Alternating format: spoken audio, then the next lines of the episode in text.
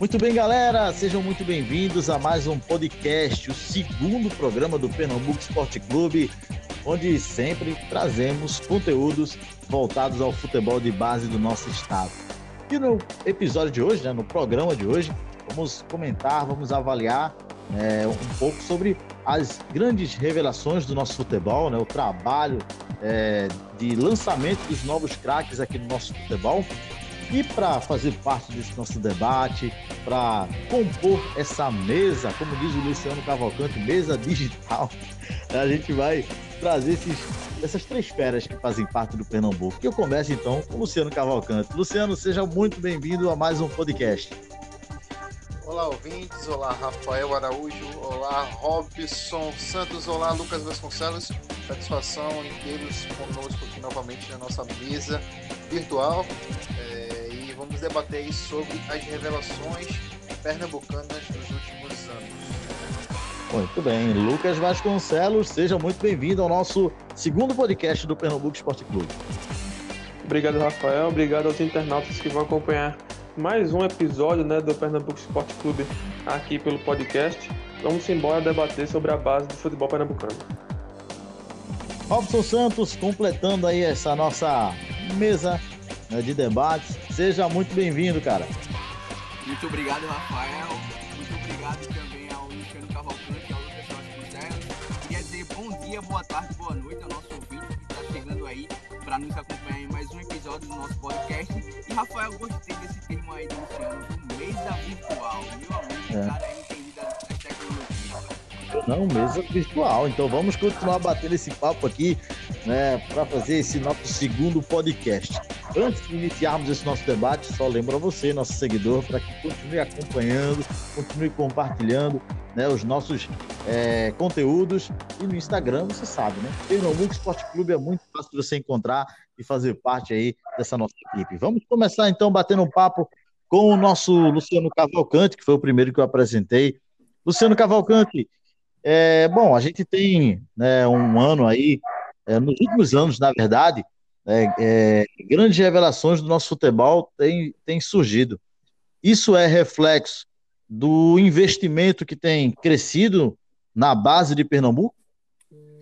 Sim, é, teve um investimento nos últimos anos na questão de base. No, dos, nos três times principais daqui da capital, pois eles perceberam que na base eles teriam um retorno financeiro. E desde aí é, o Santa Cruz começou seu investimento com aquela boa safra. Everton Senna, Renatinho, Memo, próprio Gilberto, que hoje balança as redes aí do futebol nacional vestindo a camisa do Bahia, e dentre outros. Então, os três principais times daqui do, do Pernambuco, eles viram que com a base eles poderiam formar atletas da quais poderia trazer retorno financeiro e através desses atletas venderiam para fora e tinha um retorno financeiro da qual ou poderiam continuar o investimento de base ou poderia trazer outros atletas para compor o seu elenco profissional. Então tem muito a ver com essa questão de investimento e também tem muito a ver com a questão da formação na base. Ultimamente é, a gente via que os times eles não contratavam atletas mesmo, não, perdão, profissionais adequados para é, treinar esses atletas, formar esses atletas para quando chegar no profissional eles desenvolverem o seu melhor futebol. Então, com essa contratação dos principais profissionais para poder é, é, treinar os atletas, né, formar os atletas, é, com certeza a base teve muitos frutos e esses frutos trouxe retorno financeiro para as equipes que investiram nesses atletas. Muito bem. Robson Santos, claro, Pernambuco sempre revelou grandes nomes né, no passado né, e vai continuar revelando. Mas é, você acredita também, você enxerga dessa forma que houve investimentos importantes no futebol de Pernambuco para a revelação de novos craques? Você vê dessa forma também? E outra coisa, o resultado tem surgido da forma esperada ou você acha que Pernambuco poderia evoluir ainda mais nessa questão de revelar novos jogadores? Ah, Rafael, investimento de base é sempre muito bom, né? É, eu costumo dizer que é como plantar uma árvore, onde você planeja colher frutos. E no futebol pernambucano é bem isso, né? A gente vê aí vários nomes que o Luciano, Luciano comentou. Também tivemos o Everton Felipe pelo esporte. E que ele, a gente estava conversando mais cedo, né, Luciano? Estava falando sobre ele. Mas é isso, Rafael. É um investimento sim. É... Alguns meses atrás eu vi o diretor de base do Santa Cruz, Rogério Guedes, dizendo que eles estavam investindo 100 mil mensal na base, que eu, que eu até fiquei surpreso, é, vou confessar. Mas sim, Rafael, todo investimento na base é um, uma boa iniciativa para poder colher frutos, né? Isso mesmo. Lucas Vasconcelos, Cara, e aí, como é que você vê também esse cenário atual, podemos dizer assim? Vamos fazer um comparativo, na verdade. Vamos fazer um comparativo dos últimos anos, né, principalmente ali década de 90, anos 2000, para é, a atualidade, a evolução que tivemos no investimento na formação de novos atletas. Como é que você avalia esses últimos anos aí é, na questão, no quesito é, geração de novos craques, né, formação de novos craques?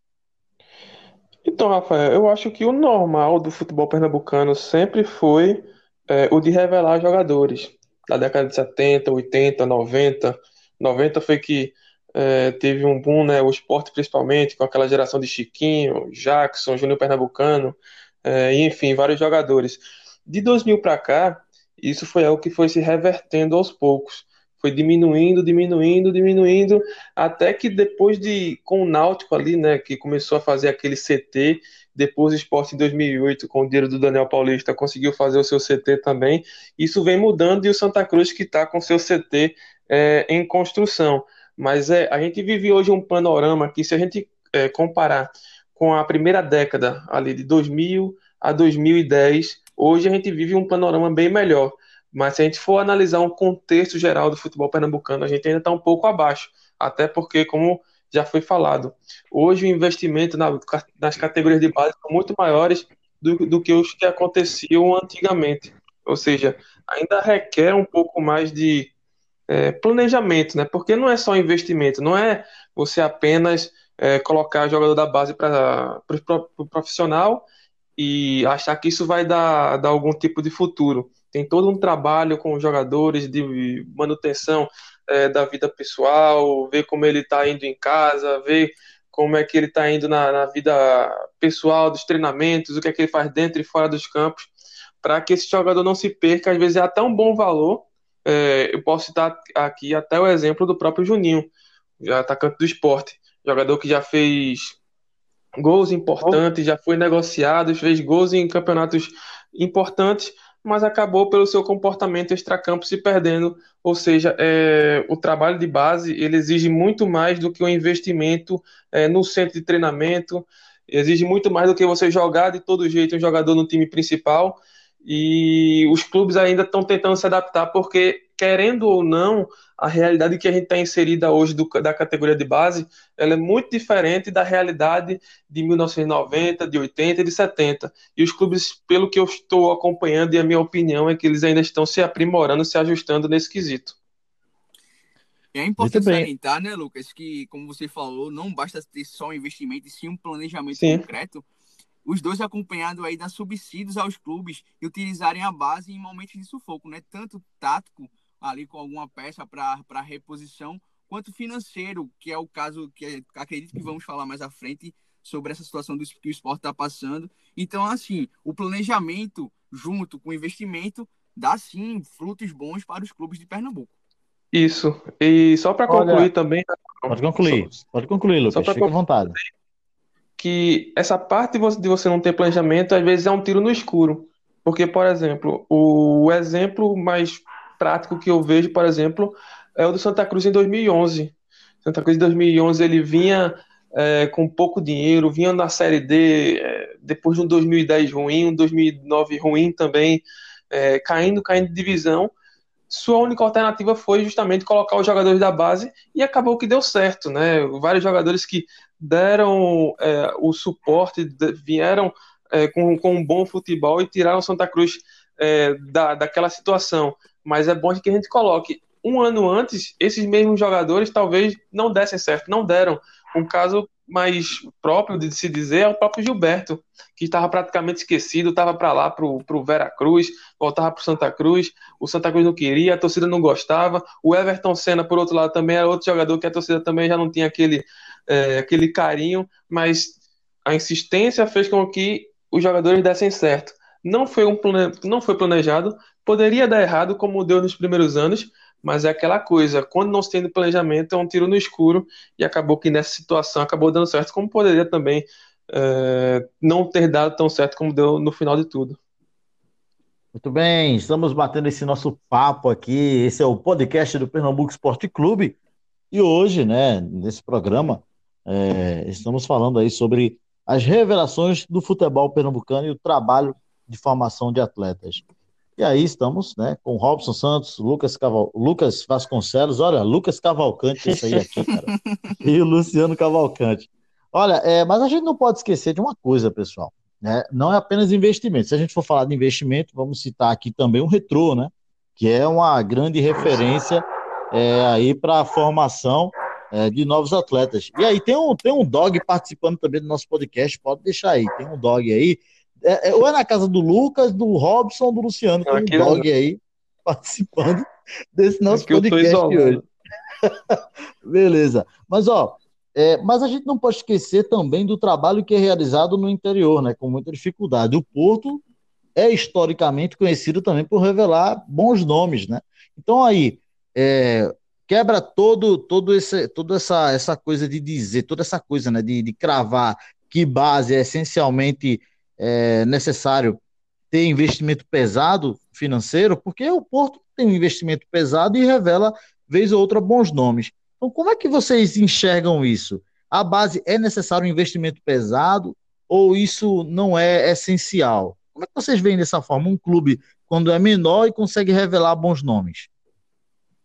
Mas o Porto, ele faz um investimento pesado, né? O problema é que eles acabam priorizando não, assim, tanto a base, a base que é. deixam por, por, por, para um segundo plano o time principal.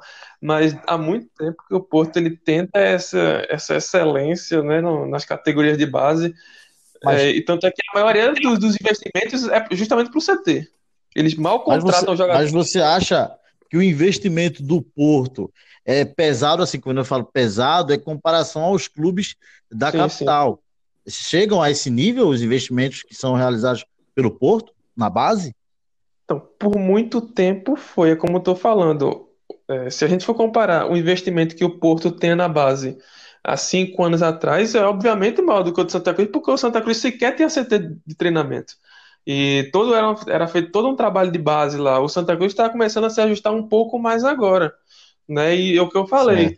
O Santa Cruz, quando conseguiu é, esse, esses jogadores, Esse jogador. naquela leva de 2011, foi era o que tinha. Colocou os jogadores que tinham lá, conseguiu mesclar com alguns jogadores, revelou.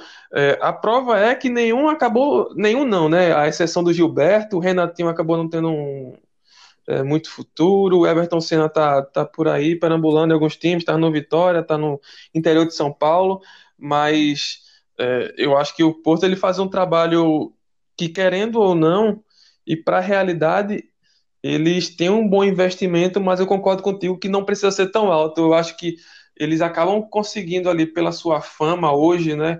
Pegando jogadores em várias localidades ali perto. Pronto, uma prova disso é o Marcos Tamandaré.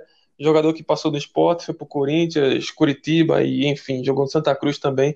Jogador que ela ali da parte de Tamandaré, por ali perto, foi fazer um teste no Porto, acabou passando. E eu acho que o trabalho acaba sendo mais justamente esse, o de captar jogadores é, ao seu redor, né, nessas comunidades que a gente sabe que tem muitos valores. E, de fato, não é um investimento tão alto, né, você tentar captar é, jogadores nas comunidades, mas também não é algo tão, tão simples, digamos assim. Só para não falar aí. Mais uma questão Vamos. de direcionamento de foco, né, Lucas? Uhum. Só para Porque... pegar um gancho na fala do Lucas aí, rapidinho. É, não é à toa que o Porto investe tanto na, na categoria de base que o próprio Porto foi campeão do Pernambucano Sub-20 2018.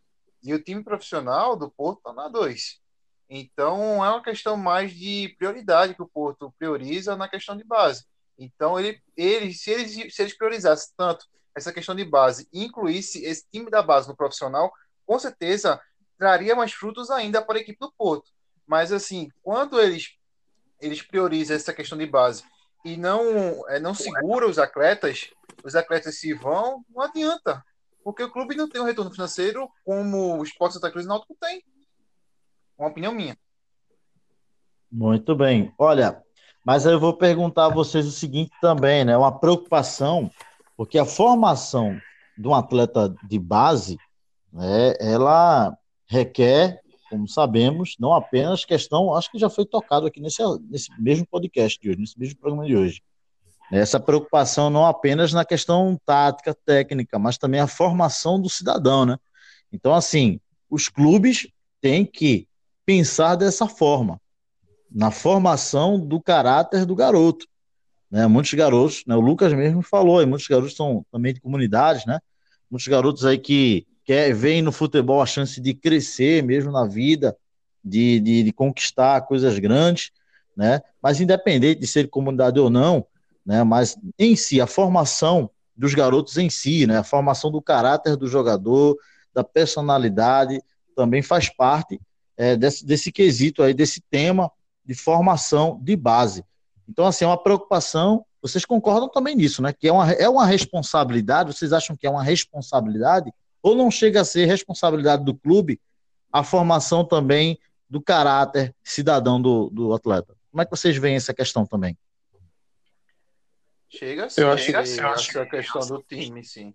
Chega sim, porque Chega o time, quando pega um atleta, principalmente os atletas de 12, 13 anos, eles têm sim a importância no lado psicológico do, do atleta, porque você pega uma criança em desenvolvimento, você forma ele tanto no lado futebolístico como no lado humano, porque você vai ensinar os princípios do futebol, você vai ensinar aquela pessoa a ser adulta na, quando chegar na determinada fase de idade então, na minha opinião, o time precisa sim do lado psicológico. E não é à toa que a gente vê diversos atletas hoje em dia que tiveram problemas psicológicos particulares que influenciou no futebol. Exemplo do próprio Juninho, do próprio Ciro, que quando perdeu um ente da sua família, o seu, o seu futebol decaiu.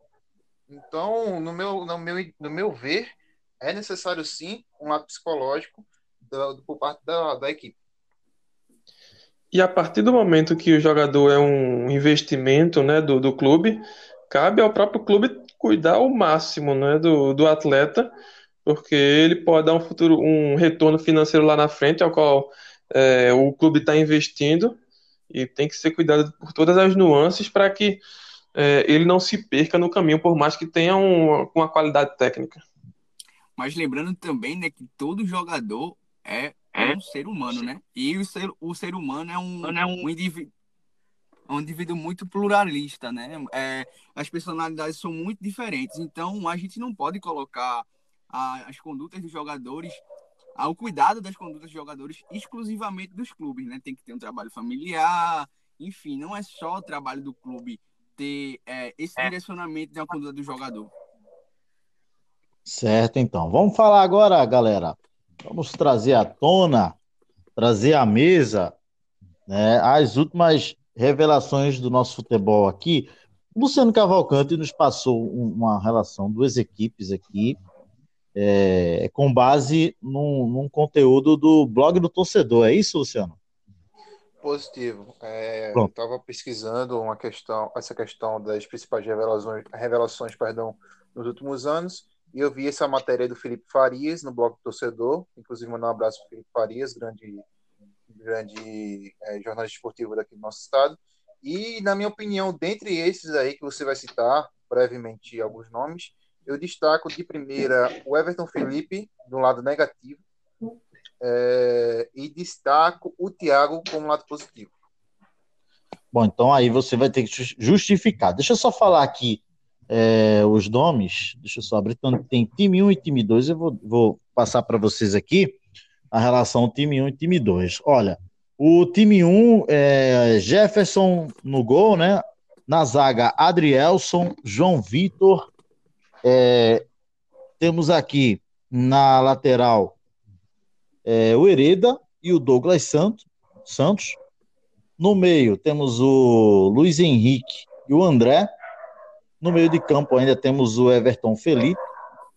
No ataque ali, Thiago, Raniel e Joelito. Eu dei uma escalação de forma terrível, né? Nem posição eu dei para facilitar os nossos ouvintes, nem para facilitar a vida de vocês. Quero nem saber. Eu vou complicar mais ainda aqui.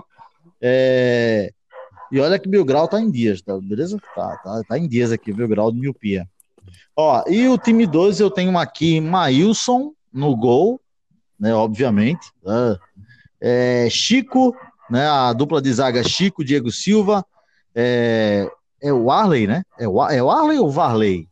É Varley. Varley, é isso mesmo, é o Varley. Varley, é, René, nos dois laterais, Fabrício, Everton Senna, Marcos Vinícius, Eric no ataque, junto ali do Elias Carioca e do Mikael, essas duas equipes. Bom, eu não sei se deu para vocês né, gravarem os nomes aí, mas o Luciano Cavalcante já colocou aí um, um, um caso positivo, um negativo. Eu não tinha essa pergunta no script, né, mas eu vou já lançar para o Luciano Cavalcante, né? Ele falou aí caso, um caso positivo e um caso negativo. Explica melhor para a gente e para a galera que acompanha o Pernambuco Esporte Clube aí, Luciano. Com todo o respeito, o máximo de respeito possível para o torcedor rubro-negro, mas eu não acho que o esporte soltou Everton Felipe no momento certo. Por quê? Se você perceber, o, Everton Felipe, quando ele iniciou no esporte, ele iniciou até bem, teve bons jogos, porém, na medida que foi passando os jogos, ele começou a decair profissionalmente. E não só essa questão de futebol, como também no lado psicológico dele. Porque ele, na minha opinião, ele queria ser a estrela do time. Entendeu? E o esporte começou a ver isso e começou a, teoricamente, baixar um pouco a bola dele. E não foi à toa que, na temporada seguinte, o Internacional contratou ele com a fala que iria terminar de lapidar o atleta. Então, isso aí é a minha tese. O esporte lançou o Everton Felipe no momento errado, porque faltava ainda lapidar e faltava ainda ter essa lapidação psicológica dele. E não até que hoje ele tira onda, é isso, é aquilo Ô, Luciano, tá Cruzeiro. Opa, pode falar. Vamos, vamos tentar ver aqui, porque agora o caso é sério e eu acho que o Lucas, o Lucas vai querer falar, o Robson também, o negócio vai esquentar no nosso podcast, mas vamos lá. É, mas o, o, o, se eu não me engano, vocês me corrijam aí, mas se eu não me engano, o Everton Felipe, quando foi para o Internacional, ele ainda não, não tinha sido revelado pelo esporte. Ainda não era o grande Everton, o grande Everton Felipe. Ainda não era o Everton Felipe conhecido, não? Se eu não me engano, ele era, ainda era base, ele era base, foi para o Internacional, passou um período no Internacional. Ele jogou no profissional antes de. Bom, não, mas eu, sinceramente, eu não lembro, mas aí, tranquilo. Mas ele não era ainda o Everton Felipe conhecido, né? Era um cara da base ainda, foi para o sub-20, né? Do, do, do Inter, não lembro qual foi a categoria, e aí passou um período lá e voltou. E quando ele voltou, foi que ele passou a ser de fato aproveitado no time profissional. Se eu não estiver enganado, não foi dessa forma, não, Lucas? É, eu sei que ele acabou sendo colocado para o principal, se eu não me engano, foi com o Geninho em 2014, mas ele é. fez uma, uma partida, se eu não me engano, foi duas partidas, acabou nem. É, como, como o Rafael falou, ele não teve aquele destaque, né? Era mais um jogador da base que o esporte estava tentando colocar profissional. É, eu não sei por qual motivo o esporte tentaria, não sei, sei lá, abaixar, tentar abaixar a bola dele. Eu não vejo um motivo para isso. Acho que ele é, um, ele é um jogador, um bom jogador e demonstrou personalidade, né? Principalmente naquele 2016 que o esporte teve uma queda é, no que se refere ao plantel absurda, né? Em 2015 o esporte tinha um plantel muito bom, foi sexto colocado do, é, do, do, brasileiro. Em 2016 acabou não dando conta, o time perdeu bastante, Falcão veio com peças e acabou perdendo bastante. Ele foi um dos jogadores que chamou a responsabilidade naquele time no meu entender, acabou, acabou é, indo bem naquele 2016 que foi tão complicado para a equipe do esporte. E eu tenho ele como um dos jogadores assim, revelados nesses últimos anos pela equipe rubro-negra e também pelo futebol pernambucano. Eu acho que era mais a personalidade dele mesmo, né? Mas beleza, aí só pra gente. É, Luciano, se quiser acrescentar mais alguma coisa, pode, pode ficar à vontade. Não, Mas eu, eu concordo ao Everton não. Referente ao Everton, não. não. Eu vi, inclusive, uma entrevista dele com o Wellington Araújo recentemente, e ele tirando aquela onda ainda com com Santa Cruz e, e afins. Mas creio eu que ultimamente ele já está com a cabeça melhor já. Hoje ele atua no Cruzeiro, vai disputar a Série B pelo, pelo, clube, pelo clube Azul Celeste. E espero que eu que ele tenha uma boa oportunidade, né? Que ele tenha uma boa temporada com o clube e continue a evoluir profissionalmente. É, porque depois que saiu do esporte também a gente não, não tem visto muito, né? Falar no, do Everton Felipe. Bom, vamos continuar aqui. Olha, é, vamos também é, falar do Pernambucano Sub-20 2019. Né? Porque foi a última competição e tivemos bons nomes também que foram revelados aí é, nas equipes, principalmente nas equipes da capital, mas também em equipes do interior. Em 2019, né, o Sub-20, vimos aí nomes como Júnior Carpina surgindo, Júlio, é, enfim. Micael. É, Micael, né? Enfim, outros nomes aí. Lucas Vasconcelos, você que foi um cara que, junto comigo, né, participou aí das transmissões do, do Maicujo em 2019, vimos alguns nomes. É, quais são os grandes destaques, na tua visão, do Pernambucano da última temporada, do Pernambucano Sub-20 da última temporada? começando pelo Santa Cruz, eu lembro de alguns bons jogadores do que a gente acha que, vai acabar dando Santa Cruz. Santa Cruz. Tem o Felipe Almeida, atacante, tem o próprio Cabeleira. Cabeleira. Cabeleira, não é, Rafael, o nome dele? Isso, Felipe. Cabeleira. Que, por sinal, Simplício, Cabeleira era, era, era, é, é, é o Felipe Simplício, mas Felipe Cabeleira, né? Isso, Agora, isso. assim, o, o, o Cabeleira, ele iniciou no Sub-17, né? Ele tava no Sub-17, então deu um, pulo, é, deu um pulo muito grande, né?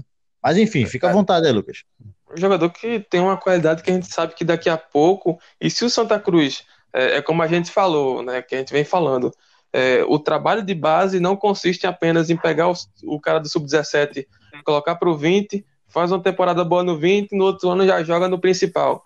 É, existe todo um trabalho, você tem que saber amarrar bem esse jogador, é, ou se não amarrar, você tentar ficar com os direitos para que numa negociação próxima é, ter um retorno dele mais à frente, tem tudo mais isso. É, tem a questão pessoal, mas ele é um jogador ele que, é um tecnicamente, jogador. se o Santa Cruz souber cuidar dele, ele pode dar muitos, muita alegria ainda para a torcida do Santa Cruz, assim como o próprio é, Felipe Almeida, que é outro atacante, camisa número 11, é, da categoria de base que a gente acompanhou bastante, outro bom jogador. Na equipe do esporte tinha o próprio, próprio Mikael, que a gente acompanhou bastante ano passado, jogou o Brasileirão Sub-20, jogou vários campeonatos pernambucano. É, tinha também o Pedro Maranhão, o Paulo Pardal, todos esses jogadores que inclusive começaram é, o Pernambucano né, nesse início meio conturbado do Campeonato Pernambucano, mas são jogadores que estavam aí. Vamos ver como é que eles vão reagir. O início do esporte não foi muito bom, contando com esses jogadores, mas é aquela coisa, é, foi um time completamente é, alterado, o, o, o, time no Pernambucano é, foi praticamente só os jogadores da base, com os jogadores reservas, a gente sabe que nem sempre é, a resposta é imediata, é muito difícil ser imediata, afinal de contas. E no Náutico também tem o Carpina, que é muito bom jogador, além do Júlio também, que é, outro bom camisa, outro bom meio campista, e eu acho que são esses jogadores que mais me chamaram a atenção e que eu tô lembrando, né, que eu tô conseguindo lembrar desse primeiro momento que a gente pôde acompanhar na temporada 2019. É, muito bem. E com relação, se vocês aí querem também comentar, com certeza querem comentar, né, que é o Robson Santos Luciano Cavalcante sobre a temporada, né, a última temporada que tivemos 2019 do Sub-20, principalmente Sub-20, né, onde tivemos nomes aí interessantes. E aí eu vou lançar uma. Antes de, de fazer a última pergunta, eu gostaria que o Luciano Cavalcante, o Robson, daí você também, Lucas, pode ficar à vontade aí para falar. Mas eu queria que vocês falassem da importância né, desse trabalho agora, que é do time de transição, né? A equipe de transição, que tem a missão aí de ser ali, vamos dizer, um sub-23, mas é, é, é, uma é a última etapa da base agora para que o jogador ele alcance né, o time profissional. Por quê? Para ele é, ir se adaptando à realidade do profissional aos poucos e não trema muito na base, a verdade é essa, quando, quando, quando chegar lá no, no time principal. Então, assim, na visão de vocês três, qual é a importância mesmo dos clubes de terem hoje um, uma equipe aí de transição, como tem no Náutico, como o esporte aí é, vai também colocar, né? E também no Santa Cruz tem. É como o Lucas falou, Rafael, o trabalho da evolução das categorias não é só eu pegar o jogador do sub-15, jogar no sub-17, do sub-17 para o sub-20, do sub-20 para o sub-23, tem que ter todo um preparo, inclusive psicológico e tático também, porque se a gente parar para pensar, analisar, é, do sub-20 para baixo, baixo, é um estilo de jogo, é um estilo de jogo, e daí para cima é outro, né? Do pro sub-23 e o profissional, é, o jogador ali tem pouco pouco espaço, o, o jogo é mais pegado. Então tem que ter. É importante esse trabalho, esse, vamos dizer assim, esse estágio no Sub-23, né, para chegar ao profissional. Luciano Cavalcante, você também. É, como você enxerga, na verdade, é, a importância de ter um time de transição? Você acha que é necessário ter esse time de transição ali? Ou não, não, é, não precisa? Como é que você, você enxerga? Eu acho necessário sim, porque às vezes o atleta ele não está preparado para botar a cara no profissional. É, a gente vê alguns exemplos disso no decorrer dos anos. Como exemplificando o Fabrício, na minha opinião, ex-esporte, ele ainda não estava pronto para atuar no profissional, na minha opinião. E se no ano que ele foi lançado profissional tivesse uma equipe sub-23, seria perfeito para ele. Ele era um atleta quase pronto. Então, exemplificando aí, o Fabrício, na minha opinião, é uma pessoa da qual precisou do sub-23. Por outra parte, o Michael Cleito, o goleiro atual do Santa Cruz, ele não precisou, porque praticamente é um goleiro quase pronto. Você vê, é um goleiro seguro, é um goleiro que passa confiança para a equipe, isso é de extrema importância. Então, tem seu lado bom e tem seu lado ruim, mas na minha opinião, eu fico no meio do muro. Gostou dessa? Ô, Lucas. Olha nosso... ah, interessante o que o Luciano colocou, porque é o que Verdade. eu falei, é no escuro. É um tiro no escuro. Quando não se tem aquele planejamento de, que, de jogar o, o jogador já para o time principal, pode dar certo, pode não dar certo. É. O Fabrício acabou não dando certo deu no primeiro momento, né? Ele acertou alguns gols de falta, tem uma boa bola parada, mas acabou não se reencontrando na equipe do esporte, enquanto o Michael Clayton é, acabou dando conta. Foram duas coisas que não foram planejadas.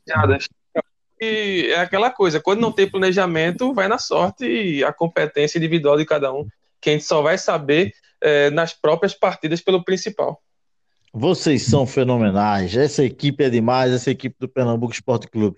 E, e claro, né, é importante demais, é essencial, né, é ter a equipe de transição na minha visão, né, mas claro que tem jogadores que adquirem, né, uma, uma maturidade, né, antes do previsto, podemos dizer assim. Então, né, faz, faz é parte do futebol. diferente, né? O futebol praticado é. na base do principal é muito diferente. É, é, é, é importante na é... base, enquanto no principal já é mais toque de bola, já tem muito mais tática, e o jogador quando não tem essa preparação, se dando a correr no principal e se perde. Érico uhum. Júnior, um exemplo. Uhum. Olha, é, a torcida do esporte vai pegar no teu pé, hein, Luciano? A torcida do esporte vai pegar no pé do Luciano. Luciano já. Olha, Luciano, eu vou deixar. Olha, sei não, viu? Olha, não, mas vamos lá sincero, Rafa, porque, na minha opinião, é, é, é que do esporte, é, eu acho é. um pouco precipitado às vezes em alguns atletas. É exemplo disso, o Thalisson, Fabrício, um exemplo. Você não acha que. Aí eu vou perguntar o seguinte. Aí eu vou lançar para vocês, aproveitar esse último, essa última pergunta. Seria questão de lançar de forma antecipada mesmo? Ou é questão de lançar o jogador é, no momento onde o elenco principal tem certa qualidade, né? Assim, e certos caras é, mais experientes, e aí é, é, resume a oportunidade. Será que o esporte lançou bons nomes nos últimos anos? E muitos jogadores não deram continuidade no clube. Será que foi por ter lançado de forma precipitada ou porque lançou e os jogadores, é, infelizmente, não tiveram oportunidade? Porque há uma dois. diferença. Há uma Nenhum diferença. Você eu acha que, lan... necessidade, necessidade. Às vezes, Rafael, às vezes a necessidade atrapalha o planejamento e atrapalha a oportunidade. Exatamente. Mas, então, mas, é. mas, mas vocês acham que o esporte lançou. É, isso, eu, não sei se, eu não sei se eu fui claro na pergunta. Porque assim, o esporte nos últimos anos lançou muitos nomes. E a gente vê que poucos. Aproveitou quem? É, quem? É, é isso que eu vou perguntar. Foi lançado de forma precipitada ou lançou no momento onde o, o, grupo era, vamos dizer assim, tinha tanta qualidade, né? Como a gente via, e infelizmente os meninos não tiveram oportunidade. Como é que você vê, Lucas? Ou foi precipitação do esporte ou não? Lançou no momento certo, mas infelizmente os meninos não tiveram oportunidade. Como é que você vê? Eu acho que acabou lançando no momento certo, mas veja só, não é só lançar, é você dar sequência para o jogador. Ou não, quando ele não precisar, quando ele não puder ter a sequência, quando não estiver atuando em alto nível, deixar ele no banco e, e, com o tempo ele vai entrando outra partida e aos poucos pegando. Poucas pessoas se lembram, mas o René estourou em 2014 com o, Nelson, com o Eduardo Batista, mas em 2012 ele foi o titular naquele campeonato pernambucano que o Sport foi vice por Santa Cruz. É, ele foi lançado por Mazola em 2012. Ou seja, ele jogou o pernambucano como titular, não foi bem, voltou para a base. Era muito criticado, em 2014. Ou seja, tem essa coisa de você saber dar o banco e você não esquecer do atleta. Não é, não é simplesmente é, jogar, às vezes não é essa, não é preto no branco. Ou erra quando ou erra quando coloca ele no principal, ou não erra quando não coloca ele. Ou tem oportunidade e vai bem, ou não tem oportunidade e, e a, outra equipe indo bem em outra equipe. Tem todo um trabalho. O trabalho na categoria de base, é, ele é muito, ele é muito complexo.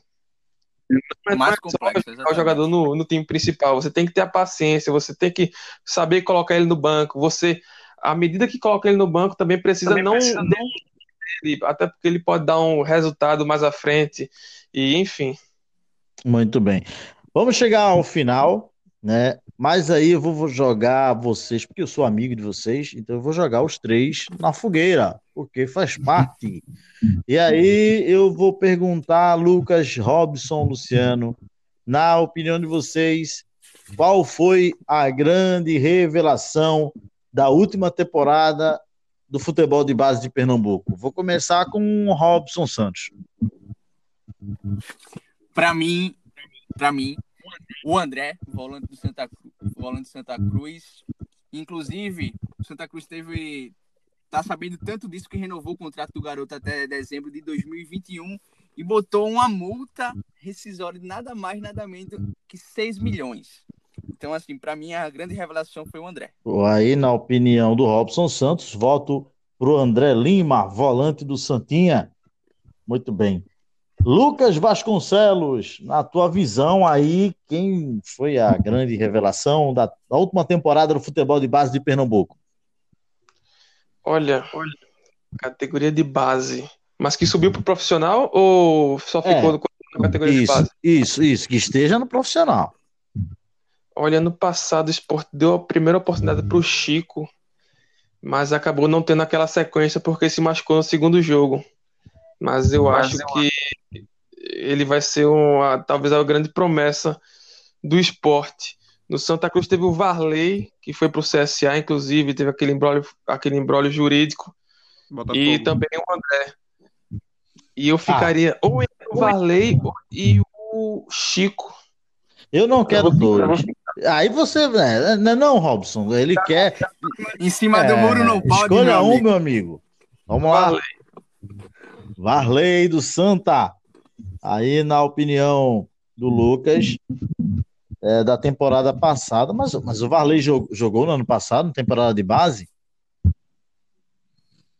Não, né? Jogou no início, agora ele foi revelado ano passado no é, Santa. É, mas assim, eu, eu, eu, tô falando, eu tô falando assim, é, Lucas, com relação ao último campeonato que tivemos de base, né, para esse ano. Né? Então. Ah, por isso que eu perguntei se tava no principal, alguma coisa do tipo. É, é algo ah, que tá surgindo agora. Tá surgindo agora. E é, aí? então nem o Chico jogou né, na, na categoria de base. É, verdade, verdade. Já é profissional. André. André, mais um voto para o André. Luciano Cavalcante, qual a grande revelação da última temporada, né? Revelada aí para este ano? Eu vou sair do eixo Santa Cruz Esporte Náutico e vou para Camaragibe, CT do Retrô, para um atleta chamado Alencar. Ele é volante do Retrô, fez um bom campeonato ano passado e está chamando a atenção de muitas equipes do cenário brasileiro. E, na minha opinião, é uma promessa da qual é, pode trazer um retorno financeiro gigante para a equipe do Retro. Então, o voto do Luciano Cavalcante é para o Alencar do Retro. Muito bem. Bom, vamos chegando então ao final desse nosso podcast. Eu quero aproveitar então para agradecer aos meus amigos aí, Luciano Cavalcante, Robson Santos, Lucas Vasconcelos. Bom, muito obrigado, Luciano Cavalcante, por ter mais uma vez participado do nosso programa infelizmente, é pouco mais de 30 minutos. É, é, é, muito bom a gente comentar sobre futebol de base. E nos próximos podcasts esperamos que passe de uma hora, quem sabe, porque esse assunto é muito agradável da gente conversar. E principalmente com quem tem do assunto. É, ao meu lado aí o Lucas Vasconcelos e o Robson Santos, minhas referências. E futuramente estaremos aqui de volta para poder falarmos mais sobre a base do nosso estado. Um grande abraço a todos. Olha, é... Luciano, Luciano já falou, né? Lucas Vasconcelos, valeu, cara, muito obrigado por ter participado mais uma vez. Você já faz parte, na verdade, da família, mas muito obrigado por ter participado mais uma vez do podcast Pernambuco Esporte Clube. Eu que te agradeço, Rafael, agradeço ao Luciano, ao Robson também. abraço a todo mundo que escutou mais um podcast. Esperamos todos vocês no próximo. Robson Santos, valeu, cara. Muito obrigado mais uma vez. Eu que agradeço, Rafael. É um prazer inenarrável estar aqui essa equipe discutindo assuntos do futebol de base de Pernambuco, né? E queria agradecer também ao nosso ouvinte que nos acompanha aí nosso novo projeto, esse podcast que é feito com tanto trabalho e tanto zelo para eles. E é de uma forma bem descontraída, é, é um bate-papo mesmo né? Com muita resenha aí. Tem, só tem a melhorar esse nosso podcast, esse nosso bate-papo aqui do Pernambuco Esporte Clube. Então, mais uma vez, fiquem sempre ligadinhos no, no Instagram né, do Pernambuco Esporte Clube, porque vem novidades por aí. A você que acompanhou esse nosso podcast, até a próxima. Muito obrigado. Um forte abraço. Tchau, tchau.